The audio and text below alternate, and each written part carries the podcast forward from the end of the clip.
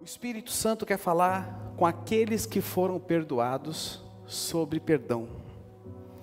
Eu quero iniciar esse tempo com vocês com essa frase do livro Esgotamento Espiritual de Malcolm Smith, que diz o seguinte: A amargura injeta veneno em nossa corrente sanguínea, que perturba seriamente a nossa saúde emocional e física. Com o passar do tempo, não sobra energia suficiente para desfrutarmos a vida. A pessoa que não perdoa fere-se muito mais que a que não foi perdoada.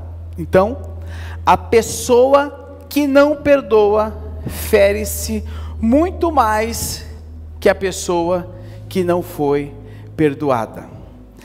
Existe um, um, uma frase que é de autor desconhecido que diz que a amargura, a falta de perdão, é o veneno que eu tomo esperando que o outro morra. Quem já viu essa frase? A amargura, a falta de perdão, é o veneno que eu tomo, esperando que o outro morra. Porém, quem está morrendo sou eu. Existe um estudo científico, até onde o Dr. Jorge falou isso para testificar, ele como médico trouxe esse para vocês, que é um estudo que de aqui 2019, em 2019, vou ler para vocês aqui a descrição da matéria. A falta de perdão pode prejudicar a saúde cardiovascular. Esta é a conclusão de um estudo apresentado no 40 Congresso da Sociedade de Cardiologia do Estado de São Paulo, SOCESP. Dentre as 130, 130 pessoas analisadas na pesquisa, presta atenção nisso os enfartados eram os que apresentavam a maior dificuldade de perdoar alguém. Estudo diz que perdoar pode prevenir doenças cardíacas. E tem mais. A medicina também diz que a falta de perdão também pode gerar câncer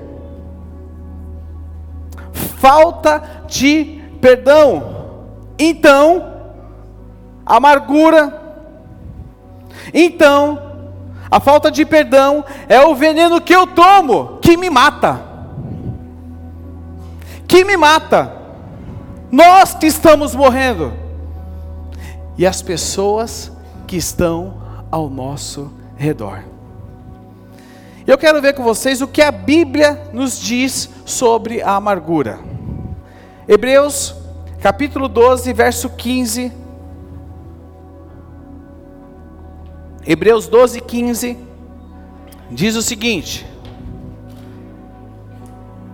Hebreus 12, 15 diz: Cuide, cuidem, que ninguém se exclua da graça de Deus que nenhuma raiz de amargura brote e cause perturbação, contaminando quantos? E sabe que num verso antes, o escritor aos Hebreus diz: nos chama o que? A nós vivermos em paz com todos. Talvez você esteja aí no seu lugar e você fale o seguinte: sabe, é, eu nunca fui ferido, Talvez você esteja aí no seu lugar e você fala: Eu nunca feri ninguém, mas eu quero te dizer algo. Talvez em algum momento na sua história você seja ferido. Talvez em algum momento da sua história você fira alguém. Porque eu e você estamos sendo trabalhados pela cruz de Cristo. E nós podemos em algum momento pisar na bola com alguém. Seja em casa, seja no trabalho, ou seja até mesmo na igreja. E eu e você, nós precisamos ter maturidade. Nós precisamos ter maturidade para tratar os nossos conflitos com amor e com perdão, porque senão nós teremos sobre nós resquícios de amargura, rancor sobre os nossos corações, e a cura, a, a, o, a, o rancor e a amargura tem poder para destruir famílias, amizades e irmãos, até igrejas. Nós precisamos ter os nossos olhos nisso. E o, o escritor aos Hebreus, aqui nesse versículo, nos traz três verdades sobre este sentimento guardado em nosso coração.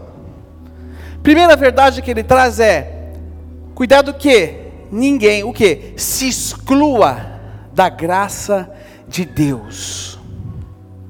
Ele fala o que sobre a amargura? Que quando eu tenho a amargura do meu coração, eu tenho sobre mim alienação, ou seja, eu me excluo, eu tomo a decisão de não me relacionar, eu tomo a decisão de reter, e tem uma parábola que Jesus nos conta lá em Mateus 18, do verso 21 ao verso 35, que é a parábola do servo impiedoso.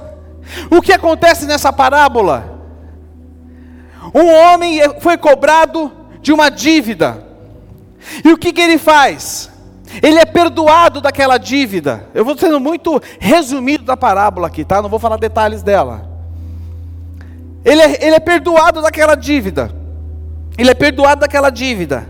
E quando ele depara com alguém que devia para ele, o que, que ele faz?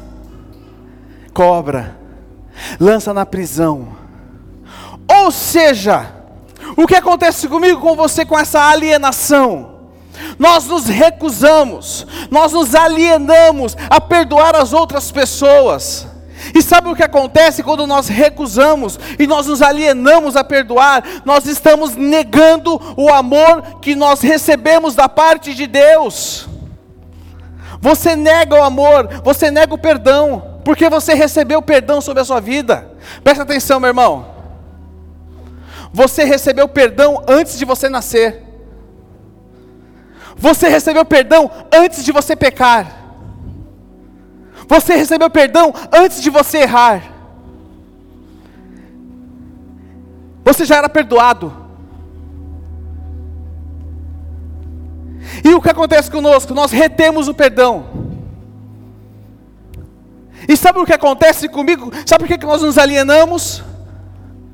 Sabe por que, que muitas vezes você não desfruta de um relacionamento com Jesus? Se exclua da graça de Deus, porque você não perdoa, você tem amargura dentro de você, você come amargura, você tem amargura dentro de você. E aí o que acontece com você? Você se exclui da graça de Deus e você não desfruta de um relacionamento com Jesus. Segunda verdade que esse versículo traz sobre nós: brote e cause perturbação. Perturbação. A amargura, presta atenção. Uma pessoa amargurada é uma pessoa perturbada. Uma pessoa amargurada é uma pessoa que dentro dela é uma pessoa em desordem, é uma pessoa que dentro dela é uma pessoa desgastada, é uma pessoa que nada está bom para ela, percebam isso. Quem é que conhece pelo menos uma pessoa amargurada? Levante a mão. Perceba, uma pessoa amargurada, nada para ela está bom. É verdade ou não é? Ela é crítica ela é uma pessoa perturbada. E o escritor aos Hebreus deixa isso muito claro. Terceiro lugar, uma pessoa amargurada, ela contamina a muitos. Ela tem o poder de contaminar quem está ao redor dela. Quem aqui já comeu comida contaminada? Levante a mão. Só vocês? Eu lembro uma vez, irmãos, Um mês de namoro. A minha, a minha sogra lembrou. Um mês de namoro, irmãos. Fui conhecer toda a família, da, inclusive minha sogra. Fui conhecer toda a família da Fabiana. Só que num dia antes teve um jantar dos namorados. E eu, para fazer a média, levei quem? A gatinha. Era na igreja. Só que, irmãos, o estrogonofe estava contaminado. E ali tinha o que, Fabiana? Tinha o que? Umas, umas 200 casais? Por aí, né? Imagina 200 casais comendo estrogonofe contaminado. O estrago foi feio na igreja. E aí, só que no dia seguinte eu ia conhecer toda a família dela: primo, vó, vô, tia, cachorro, papagaio, gato, periquito, canário, tudo. Pernilongo, mosquito, todo mundo. Peguei o ônibus aqui na Coab para até Vila Matilde, irmãos. No meio do caminho a barriga começou a cantar começou aquela sinfonia alegre dentro de mim. E comecei a ter contrações. A bolsa queria estourar no meio do caminho.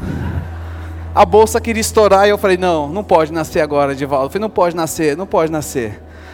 Aí eu bato na porta, toco a campainha. Imagina a família todo dia me recebendo e eu tendo contrações a bolsa querendo estourar. Aí eu, oi gente, só que eu precisava ir no banheiro antes. Só que é um pecado, irmãos. Banheiro lá da cozinha é um pecado, né, irmãos? aonde a família todinha está na cozinha e eu tendo contrações e dores de parto com bolsa estourando. Obrigado, Rogério. Foi um vexame, irmãos. Aí a família conheceu eu daquele jeito, você sabe, né? Mas eu nunca neguei quem eu sou, né, Fabiana? Contaminado. Contaminado. E assim a amargura. Uma pessoa amargurada, ela tem o poder de contaminar a muitos. Uma pessoa amargurada pode contaminar uma igreja inteira. Uma pessoa amargurada. Pastor Hernandes Dias Lopes, olha essa frase aqui. É claro que a amargura se relaciona também ao ressentimento, à mágoa, ao congelamento da ira. Para aqui, congelamento. Sabe o que é congelamento da ira? Vou dar um gelo nele. Quem nunca falou isso? Vou dar um gelo nela. Vai ver. Não vou nem entender o telefone. Eu vou falar algo para você. Se você vê o telefone tocar e você não atende porque você não quer, você está mentindo, tá? Primeira coisa. Você está em pecado. Ah, estou vendo que está me ligando. Não vou atender. Mentiroso. Mas tudo bem, não vou por esse caminho. Não é essa pregação hoje não.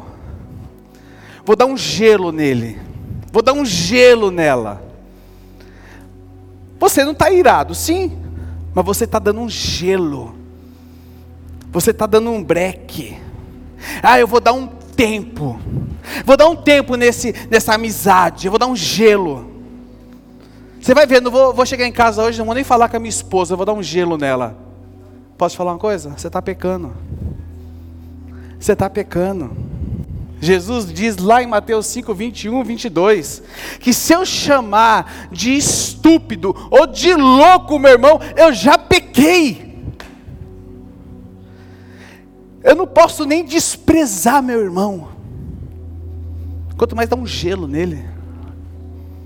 Cuidado.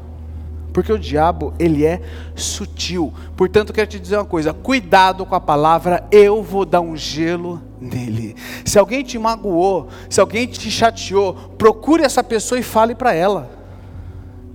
Não manda recado.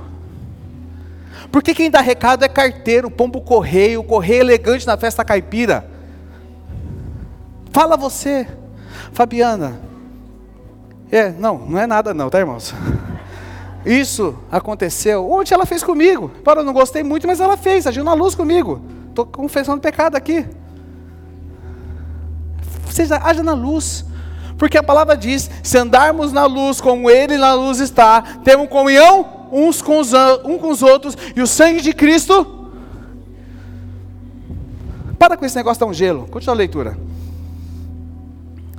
Até me perdi. É claro que a amargura se relaciona também ao ressentimento, à mágoa, ao congelamento da ira, ao desejo de vingança. Uma pessoa amargurada vive o quê? Perturbada. Não tem paz. Está em conflito consigo mesma. Tudo ao seu redor fica cinzento. Há um breu em sua alma. Há um tufão em sua mente. Há uma tempestade em seu coração. Essa pessoa, além de viver perturbada pelo vendaval de, é, vendaval de próprio, é, pelo vendaval de próprio do seu próprio coração, né? Que escreveram errado aqui, não sei quem foi que fez isso. Ainda contamina as pessoas à sua volta. Ela destila o seu veneno espalha o seu mau humor, deixa vazar pelos poros da alma todo o seu azedume. Amargura é algo venenoso.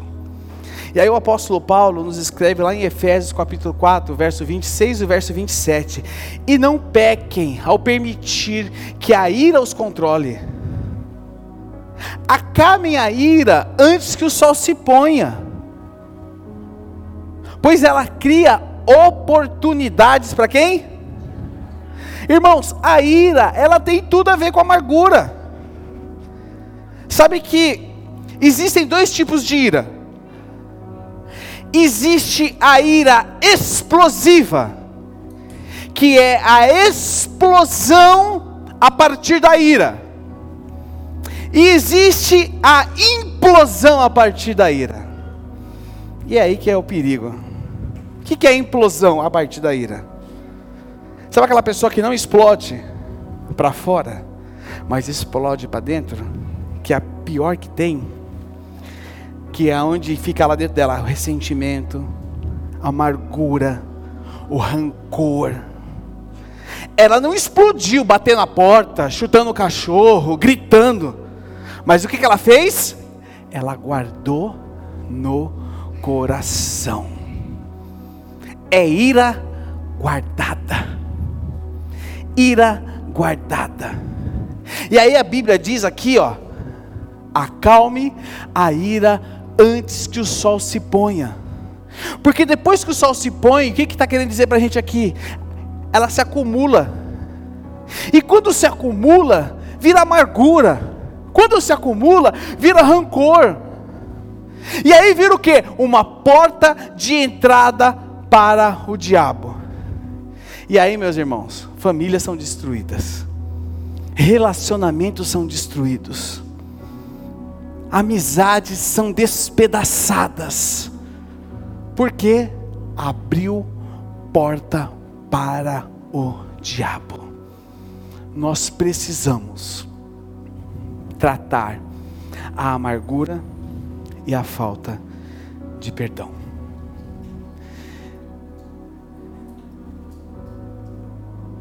E como se libertar da amargura? Ainda em Efésios, vamos um pouquinho mais para frente, o verso 31 e o verso 32.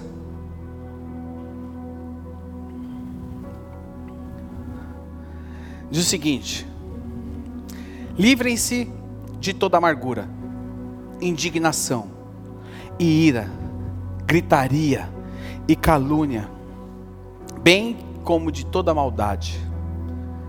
Sejam bondosos e compassivos uns para com os outros, perdoando-se mutuamente, assim como Deus os perdoou em Cristo. Como se libertar da amargura? Então, em primeiro lugar, o que eu tenho que fazer? Eu tenho que me libertar, eu tenho que me livrar de toda amargura. Então, em primeiro lugar, que não exista na sua vida amargura. Que não exista na sua vida amargura. E qual é esse segredinho, Leandro? O segredinho está aqui, ó. perdoando-se mutuamente, assim como Deus os perdoou em Cristo. É perdoar como Deus os perdoou. É simples. Existe uma falsa verdade, em que todos nós acreditamos nela. Existe uma falsa verdade, em que todos nós acreditamos que diz o seguinte: essa falsa verdade, essa falsa verdade que o tempo trata as feridas. Mentira! Tempo não trata ferida. Tempo não, tá, não trata ferida. Tempo não resolve cicatriz. A única coisa que cura ferida chama-se perdão. Somente o perdão. Tem um livro chamado Colocando o Passado no Seu Devido Lugar, que é esse livro aí, que é do Stephen é, que diz o seguinte: seu desejo de perdoar está intimamente relacionado à sua lembrança de quanto? Irmãos, isso aqui é pesado. Tem mais coisa, mais trecho do livro. Eu quero parar aqui para comentar com vocês seu desejo de perdoar está intimamente relacionado à sua lembrança do quanto Deus perdoou você. Se você não tem, presta atenção.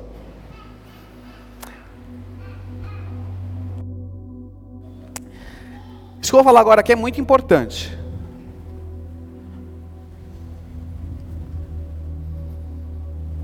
Se você não tem o desejo de perdoar, Existe um diagnóstico sobre você.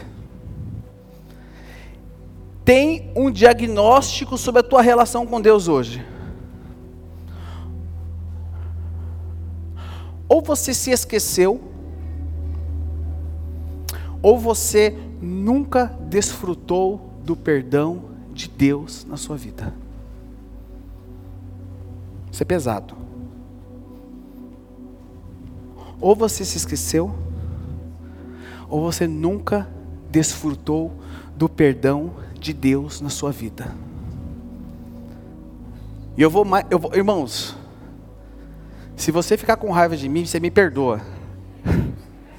tá bom? Você vai sentar na mesa, você tem que me perdoar. Eu vou, eu vou ser mais agressivo agora com você. Eu vou dar uma voadora no seu peito agora. Falta de perdão é pecado, pois você está pecando contra o amor de Deus sobre a sua vida.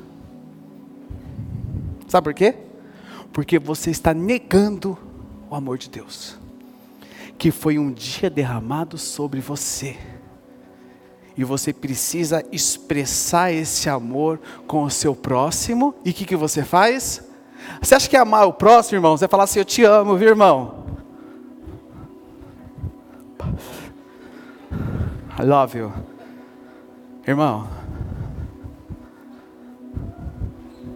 é amar o diferente. É amar quem dá um tapa na sua face e dá o outro lado para ele. É perdoar. Você ora. Quem é que já orou, Senhor, eu quero ser como, como tu? Eu quero ser como Jesus. Quem já fez essa oração? Levanta a mão alta, eu quero ver sua mãozinha levantada. Você já orou? Mas não quer ser traído?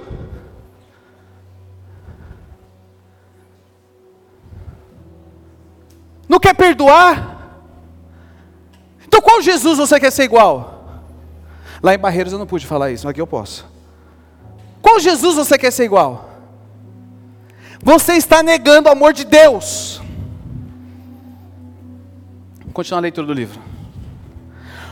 Quando os cristãos se juntam em torno do pão e do vinho, do suco de uva, entre outras as coisas, somos lembrados do que? Do tremendo preço que Jesus pagou para assegurar o que? A nossa redenção e do tremendo perdão estendido a nós. Ou seja, irmãos, a ceia é o momento em que nós nos lembramos o quão perdoado nós fomos. A partir da senha, a partir da ceia surge o compromisso. O compromisso meu com meu irmão. Quando eu pego este pão na minha mão e eu parto ele e eu ponho na minha boca, eu estou tendo um compromisso com meu irmão. Que é o compromisso que Cristo, quando morreu na cruz por mim, é o compromisso do perdão. Eu vou ler isso depois na ceia, lá quando o apóstolo Paulo fala sobre discernir o corpo. Irmãos, falava com o Admilson ontem, irmãos, isso é muito profundo. Cristianismo é muito profundo. Igreja é muito profundo. A ceia é o compromisso de eu zelar pelo meu irmão. É o compromisso de eu cuidar do meu irmão. É o compromisso de eu agir na luz com o meu irmão. Não é só pegar o pãozinho, pôr na boca e uh, vou para casa, estou santo. Pronto para mais um mês de vitória, aleluia. Aqui não. Aqui não, queridinha. Aqui é lugar de compromisso, de amor, de lavar os pés, de toalha. Esse ano, nós vamos falar sobre unidade. E essa palavra é sobre unidade, porque perdão tem a ver com unidade. Presta atenção, irmãos. A morte e a ressurreição de Jesus mudou para sempre as nossas relações. Nunca se esqueça disso. Continua a leitura. Se você está tendo problemas em perdoar alguém que o magoou, talvez seja o momento de sentar e relembrar as maneiras que Deus lhe perdoou. Fazendo assim, o seu passado se tornará um amigo mais útil. Hoje é tempo de você parar na presença de Deus e lembrar de quem você é, de quem você era e do que você foi perdoado. E lembre-se, meu irmão, perdoar é doloroso. Perdoar é doloroso. Ninguém pode perdoar o outro sem ser doloroso. Perdoar é assumir a dor pelo que o outro fez. Perdoar é assumir o preço pelo que o outro fez, e isso dói. Não existe perdão barato. Não existe perdão barato. Não existe como eu perdoar sem ter pedaços de si, sem ter pedaços de mim arrancado. A única maneira de nós lidarmos com perdão, sabe qual é? Olha aí. Prego, madeira e cruz. A única maneira de nós lidarmos com perdão, prego, madeira e cruz. Porque todo perdão exige uma experiência de morte e ressurreição. Perdoar é doloroso. E não perdoar é mais doloroso ainda. Olha lá, perdão é a dor do prego, é a dor da cruz, mas no final tem ressurreição. Fala glória a Deus. Agora a falta de perdão é uma escravidão que nos afunda dia após dia. E o segredo do perdão, sabe qual é o segredo do perdão, meu irmão? É nos lembrar o quão perdoado nós fomos por Deus. O que significa perdoar? Sabe o que significa perdoar? Primeiro eu vou falar o que não é perdão. Perdão não é sentimento.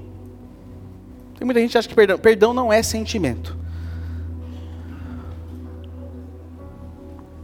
Ah, eu quero perdoar, mas eu não estou sentindo. Então, o perdão, ele não é um sentimento que leva à ação. e sim uma ação que vai me levar ao sentimento, entendeu? Eu não preciso sentir para fazer, eu faço para depois eu sinto. Então, é não um sentimento, é um dever, é um dever nosso como filhos de Deus. Não espere sentir, decida se perdoar. Senhor, eu perdoo fulano de tal. Eu não estou sentindo, Senhor, mas eu faço pela fé na obra da cruz de Jesus Cristo. E em algum momento, o seu sentimento vai acompanhar a sua decisão. Então você não precisa sentir. Segundo lugar, ah, eu, eu não esqueci. Eu, eu não consigo esquecer, presta atenção, irmão. Hebreus 8,12 diz o seguinte: E eu perdoarei a sua maldade. E aí continua: E nunca mais me lembrarei de seus pecados. E nunca mais me lembrarei, está falando do quê? De uma decisão de Deus. Está falando que Deus tem amnésia. Deus disse, ah, eu, eu, eu a partir de hoje, esqueci. Não, ele decide não se lembrar mais. Ele decide olhar para o Aldrin e falar: Aldrin, eu decido não me lembrar mais dos seus pecados, porque eu te amo. Ele decide, não é que Deus tem amnésia. Apertou o botão, reset. Não, ele decide. Sabe, meu irmão? Jesus já perdoou o seu marido. Jesus já perdoou a sua esposa. Jesus já perdoou o seu amigo, Jesus já perdoou seu filho, Jesus já perdoou a sua filha, e você não quer perdoar. Você não quer perdoar por quê? Quem é você? Perdão é decisão. É uma decisão, sabe que decisão é essa? De que eu não vou colocar mais nada entre eu e ela. Eu não vou colocar mais nada entre eu e ela. Não é amnésia. Terceiro, minimizar. Ah, tá tudo bem, não foi nada. Deixa para lá. Faz de, ou então você faz de conta que nada aconteceu. Ou então, admite, não admite que aconteceu alguma coisa e não quer tratar. Não, irmão. Admite. Age na luz. Chama. Fala fala, porque isso vira amargura. Não é minimizar. Terceiro lugar, não é condicional. Ela não depende do arrependimento e nem da performance. Deixa eu ver se se arrependeu mesmo. Ah, será? Se fosse assim, irmão, nós estávamos tudo ralado, viu? É verdade ou não é? Se fosse assim, nós estava tudo ralado. Quantas vezes você não falou, eu quero perdoar, mas eu vejo que a pessoa não se arrependeu? Quem já falou isso?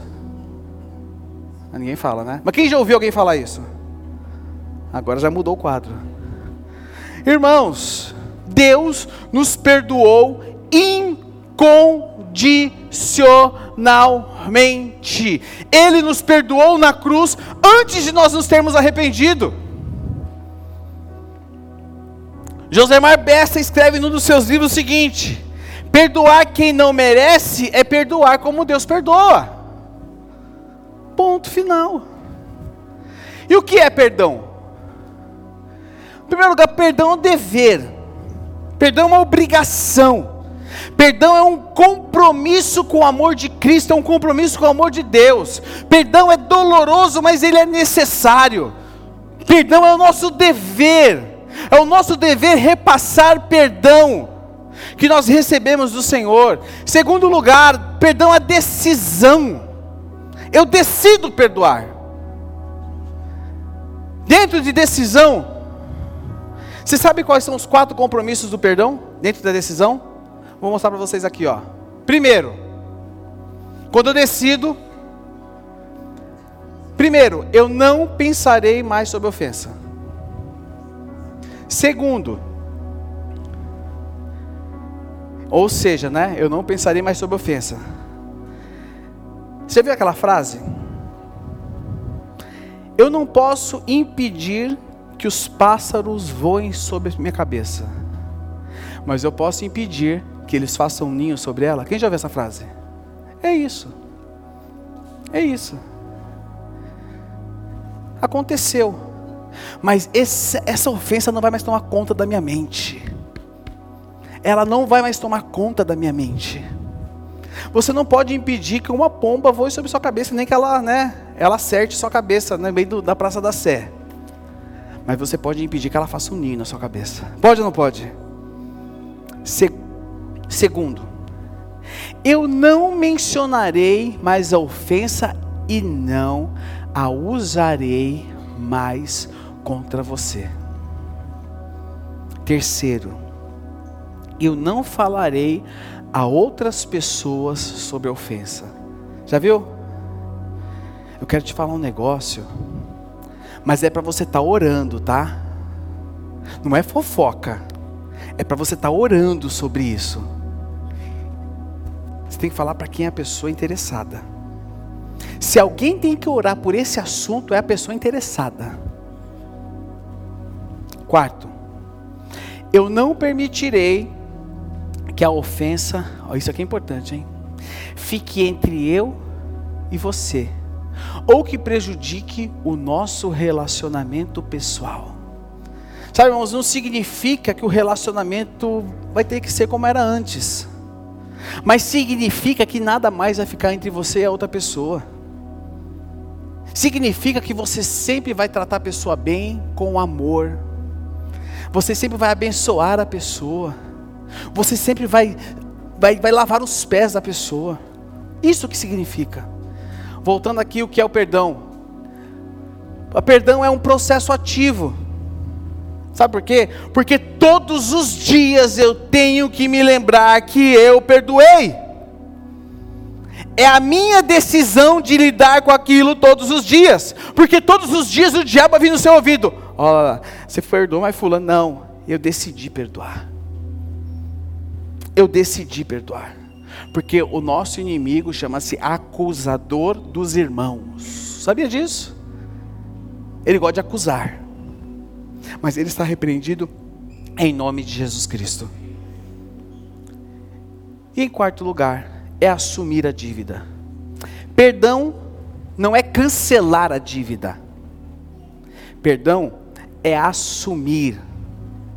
Perdão é eu pagar o preço. Eu não vou cobrar de você. Eu vou pagar o preço. Foi isso que Cristo fez. Cristo cobrou de você alguma coisa? Não. Porque o que nós merecíamos? Morrer. Merecemos a cruz, merecemos morrer. Estávamos mortos em nossos delitos e. Mas o que Cristo fez? Pagou por nós. O que, que Jesus disse na cruz? Pai, perdoa-lhes, porque eles não sabem o que. E quem era que estava falando para quem? Para os caras que estavam crucificando ele, maltratando ele. Quando Estevão, quando Estevão estava sendo apedrejado, Estevão estava morrendo. E ele caiu de joelhos. O que, que ele disse? Senhor, não os culpe por esse pecado. Irmãos, é assumir a culpa. E esse tipo de perdão só é possível quando eu tenho a consciência do perdão que está sobre a minha vida. Só é possível quando eu tenho consciência do que eu fui perdoado. E sabe por que perdão é tão difícil, irmãos? Eu vou falar para vocês. Sabe por que o perdão é tão difícil? Porque nós queremos que as pessoas paguem. Nós queremos que as pessoas paguem. Nós somos vingativos. Nós queremos que todo mundo pague. Mas a fé nos diz: Jesus já pagou. Jesus já pagou. Irmãos, o perdão é doloroso. E ninguém pode perdoar sem doer, porque todo perdão tem um preço. E eu quero, para encerrar aqui com vocês, mostrar para vocês uma história sobre perdão. Que é uma história sobre perdão que trata o que? Marcas do passado. E o nome desse homem chama-se José. José foi um homem muito marcado pelo passado. Eu quero falar algo para vocês que estão aqui. O seu passado não te define. O seu passado não te define. José passou em primeiro lugar o que? Rejeição familiar. José foi rejeitado pela sua família, José foi rejeitado pelos seus irmãos. José foi vendido. Primeiro iam matar ele, mas decidiram não matar ele. Decidiram vender ele. E ele foi vendido para uns mercadores. Vou falar bem resumida a história também, porque nós temos um tempo meio contado hoje. E esses mercadores venderam José para Potifar. E José foi ser escravo na casa de Potifar. Então José, em primeiro lugar, foi rejeitado por sua família. José foi rejeitado pelos seus irmãos. Foi vendido. E detalhe, falaram para o seu pai que ele havia morrido deram a sua capa suja de sangue e falaram: José morreu. Depois José passou pelo quê? José passou por assédio. A esposa, a palavra diz que José era bonito. Eu me vejo em José. me vejo em José. José era bonito. Era um moço formoso. Era um moço formoso. E diz a palavra que a esposa de Potifar Potífera, a palavra não fala o nome dele, eu posso chamar do que ela quiser. A esposa de Potifar começou a dar em cima dele. E a palavra diz que ela queria se deitar com ele. E ele começou a ser assediado por ela. Mas José era um homem temente a Deus. José sabia da sua condição na casa de Potifar. José sabia que tudo que existia na casa de Potifar estava sob os seus cuidados. José havia alcançado um alto lugar na casa do seu senhor. E a palavra diz que José, quando a, a, a, esposa de Potifar deu em cima dele, queria se deitar com ele, ele fugiu, e a palavra diz que ela tirou o que dele? A sua capa. De novo a sua capa. E aí aconteceu o que José ele foi injustiçado. Porque a esposa de Potifar disse o quê? Que ele tentou deitar-se com ela e José foi lançado aonde? Na prisão.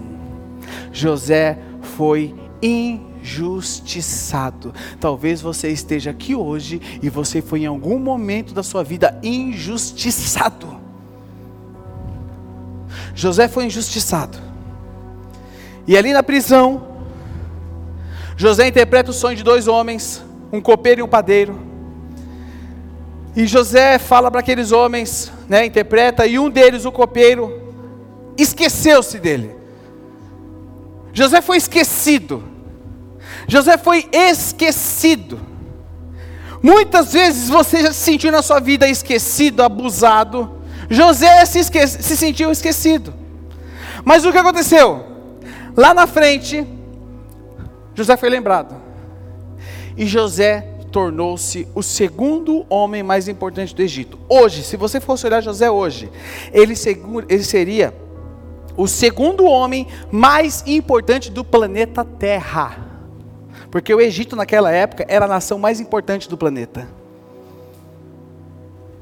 Deus o exaltou. Mas não é aí que eu quero parar com vocês. Após mais ou menos do, do, do episódio de José com seus irmãos, até a ascensão do trono, do, do, do governo do Egito, até o momento de Gênesis 45, quando José se depara com seus irmãos, passaram-se aí mais ou menos 25 anos. 25 anos depois, irmãos, José se depara com seus irmãos os mesmos irmãos que o venderam. Aí você fala, é, o mundo dá volta. é, a vingança é boa, mas ela vem quente. A nossa cabeça, ó, essa história aqui, irmãos, Quem aqui já assistiu o Conde de Monte Cristo? É uma história que trata sobre vingança. Mas essa história nunca foi para Hollywood, sabe por quê? Porque é uma história que não trata vingança. Não trata vingança. Mas trata perdão.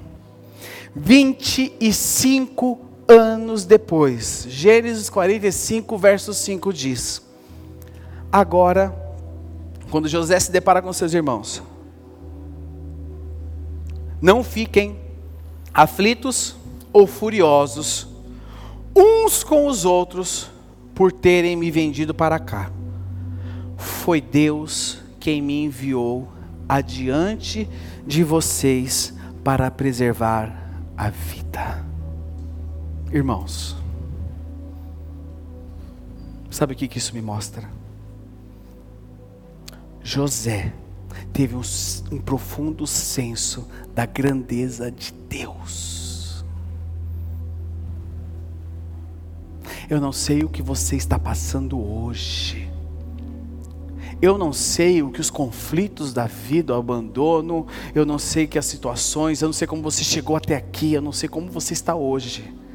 Mas eu queria te chamar a algo. Eu queria te chamar a você ter um profundo senso da grandeza de Deus. Você ter um senso da grandeza de Deus. Nós precisamos, irmãos, aprender a olhar a vida. Presta atenção. Nós precisamos, sabe o, filho que senta no colo do pai? Nós precisamos ter esse senso do filho que olha a vida sentado no colo do pai. Nós precisamos olhar a vida, irmãos, sentado no colo do nosso pai. Nós precisamos olhar a vida sob a perspectiva divina. Precisamos olhar a vida da perspectiva de Deus. As mãos do Senhor estão agindo a nosso favor. Mesmo que muitas coisas estejam remando contra você, mas as mãos do Senhor estão sobre as nossas vidas, porque as mãos do Deus poderoso estão sobre nós. Você crê nisso? As mãos daquele que, constru... que formou o mundo, é as mãos daquele que te sustentam, é as mãos daquele que escrevem a sua história. E se você está aqui hoje, se nós estamos aqui hoje juntos, é porque a mão desse Deus tem escrito a sua história, meu irmão. Precisamos olhar a vida da sob a perspectiva divina. José teve um profundo senso da grandeza de Deus. Ele olhou os irmãos dele. Irmãos, ele podia falar: Ah, vocês estão aqui agora? Prende todos. Eu vou torturar um por um. Eu vou torturar um por um. Mas ele olhou para os seus irmãos e falou: Agora não fiquem aflitos ou furiosos, uns com os outros, por terem me vendido para cá. Porque, irmãos, imagina só na cara do, entre eles. E deu ruim. Imagina, irmãos. Deu ruim. É José. É o Joselito. É o Zezinho. Deu ruim. E agora? Não, não, foi você que me deu, não, você que deu ideia. Não, eu falei para matar, você não quis matar. Não, eu fui o único que falei que não era para fazer nada. É, não sei de nada. Agora não fiquem aflitos ou furiosos, uns com os outros por terem me vendido. Foi Deus que me enviou adiante de vocês para lhes preservar a vida. Nós precisamos tirar lições. Nós precisamos tirar lições dos nossos tropeços da vida. E sabe o que acontece em seguida? José ressignificou o seu passado de dor e tristeza. E aí no verso 7 ele diz: Deus me enviou adiante para salvar a vida de vocês e de suas famílias e para salvar muitas vidas. É, vocês acharam que eu ia ficar acabado? Vocês acharam que eu ia morrer? Mas Deus me honrou. Agora quem vai se lascar vai ser vocês. Talvez esse fosse o discurso de muitos de nós. Né, Rogério? Talvez esse fosse o discurso de muitos de nós. Mas José, José ressignificou seu passado de dor e tristeza. Sabe, meus irmãos, Jesus, Jesus não despreza a sua dor e a sua tristeza. Mas ele usa a sua dor e a sua tristeza para que isso se torne a sua força no futuro. Eu queria falar uma coisa para você. A sua dor será o seu ministério. Amém, Marcelete? Não é verdade? É verdade. A sua dor será o seu ministério. E a partir disso, a partir disso, José ressignificou o seu passado. E nós temos a mania de falar muitos porquês, né? Por que disso? Por que daquilo? Por que está acontecendo isso? Por que é? Por que não, por que não sei o quê? Por que isso é? Ah, onde Deus estava quando eu fui não sei o quê? Quando Deus estava quando eu fui violentado? Quando eu fui abusado? Onde Deus estava quando eu fui rejeitado? Quando eu fui tra... Onde Deus estava? Mas José entendeu, sabe o que José entendeu?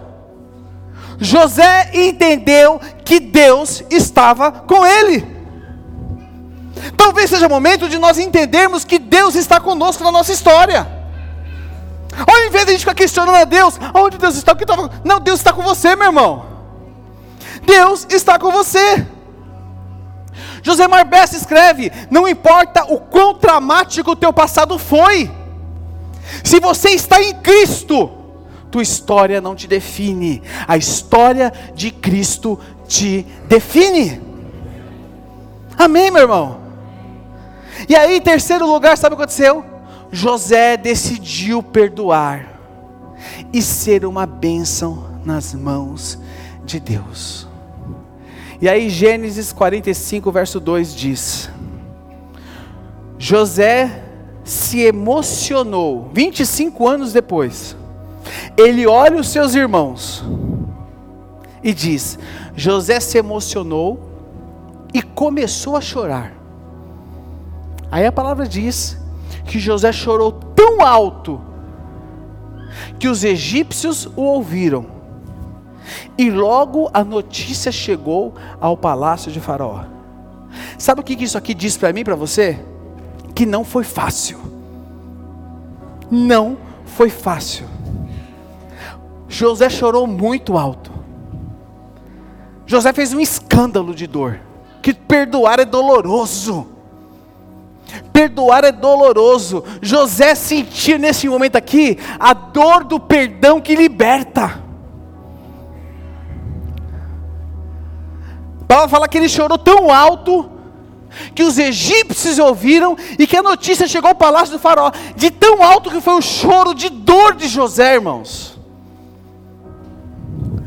Mas aí no verso 15, lá na frente, diz que então José beijou cada um de seus irmãos e chorou com eles.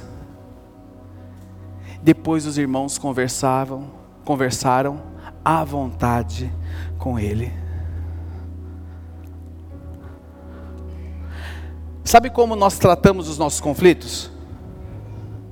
Nós tratamos os nossos conflitos da seguinte maneira: primeiro nós conversamos, Primeiro, nós jogamos na cara. Tudo tem que jogar na cara.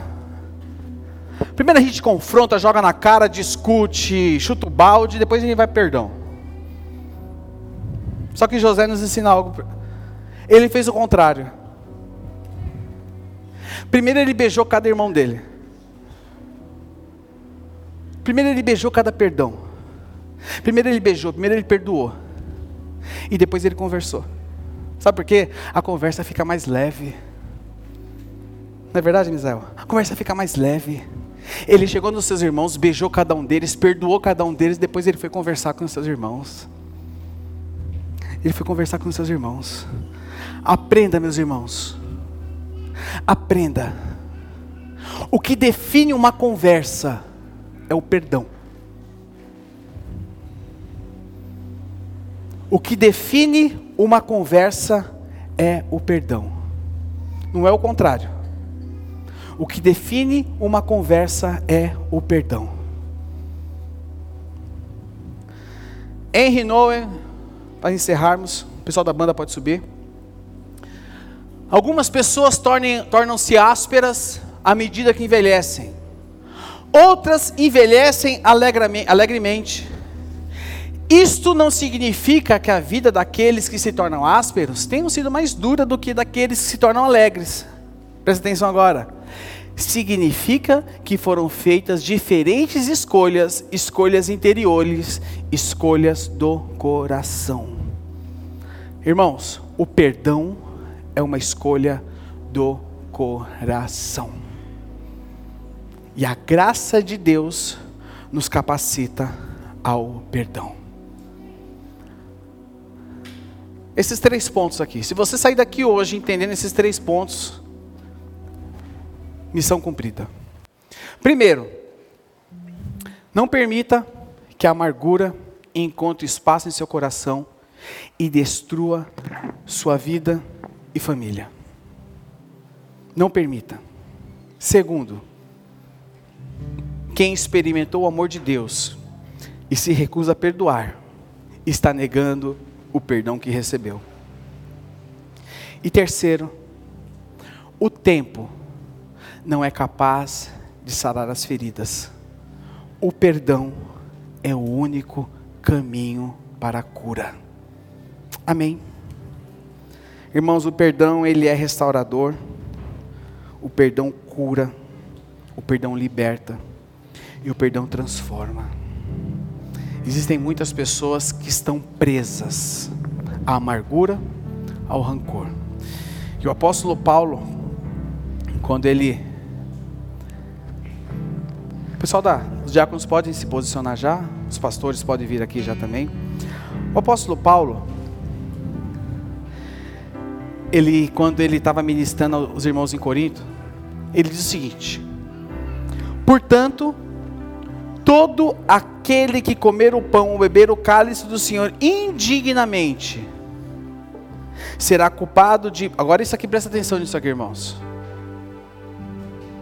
Preste muita atenção nisso aqui. Vem cá, Neuzinha.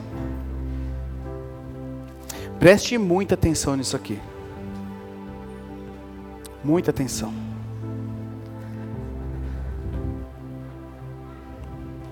Será culpado de pecar contra o corpo e o sangue do Senhor. E aí no verso 28 ele diz: Examine-se.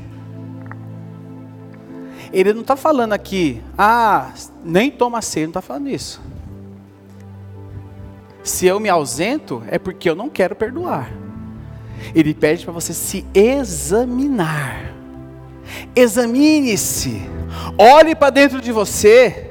Vê se em algum ponto da sua vida você precisa liberar perdão para alguém. Decida-se hoje, tome uma posição, fala: eu vou perdoar, eu vou procurar, eu vou fazer a minha parte. Examine-se cada um a si mesmo. E aí ele fala: então, após examinar-se, coma do pão e beba do cálice. Aí é aqui que é o um negócio, irmãos. Aqui que o bicho pega volta. Verso 29. Pois com quem come e bebe sem discernir o corpo do Senhor. O que é o corpo do Senhor? A igreja. A igreja é o corpo de Jesus, o corpo de Cristo. E ele é a cabeça. Pois quem come e bebe sem discernir o corpo do Senhor, come e bebe para sua própria condenação. Por isso há entre vocês muitos fracos e doentes, e muitos que já dormiram. Mas, se nós tivéssemos o cuidado de examinar a nós mesmos, não receberíamos juízo. Que eu e você, neste domingo, 2 de abril de 2023, às 11 horas e 43 minutos, Antes de eu partir o pão, só o teclado vai tocar aqui. Eu quero que você feche os seus olhos. E a recomendação do apóstolo Paulo à igreja do Corinto é a recomendação para você. Examine-se, pois, o homem a si mesmo. Examine-se.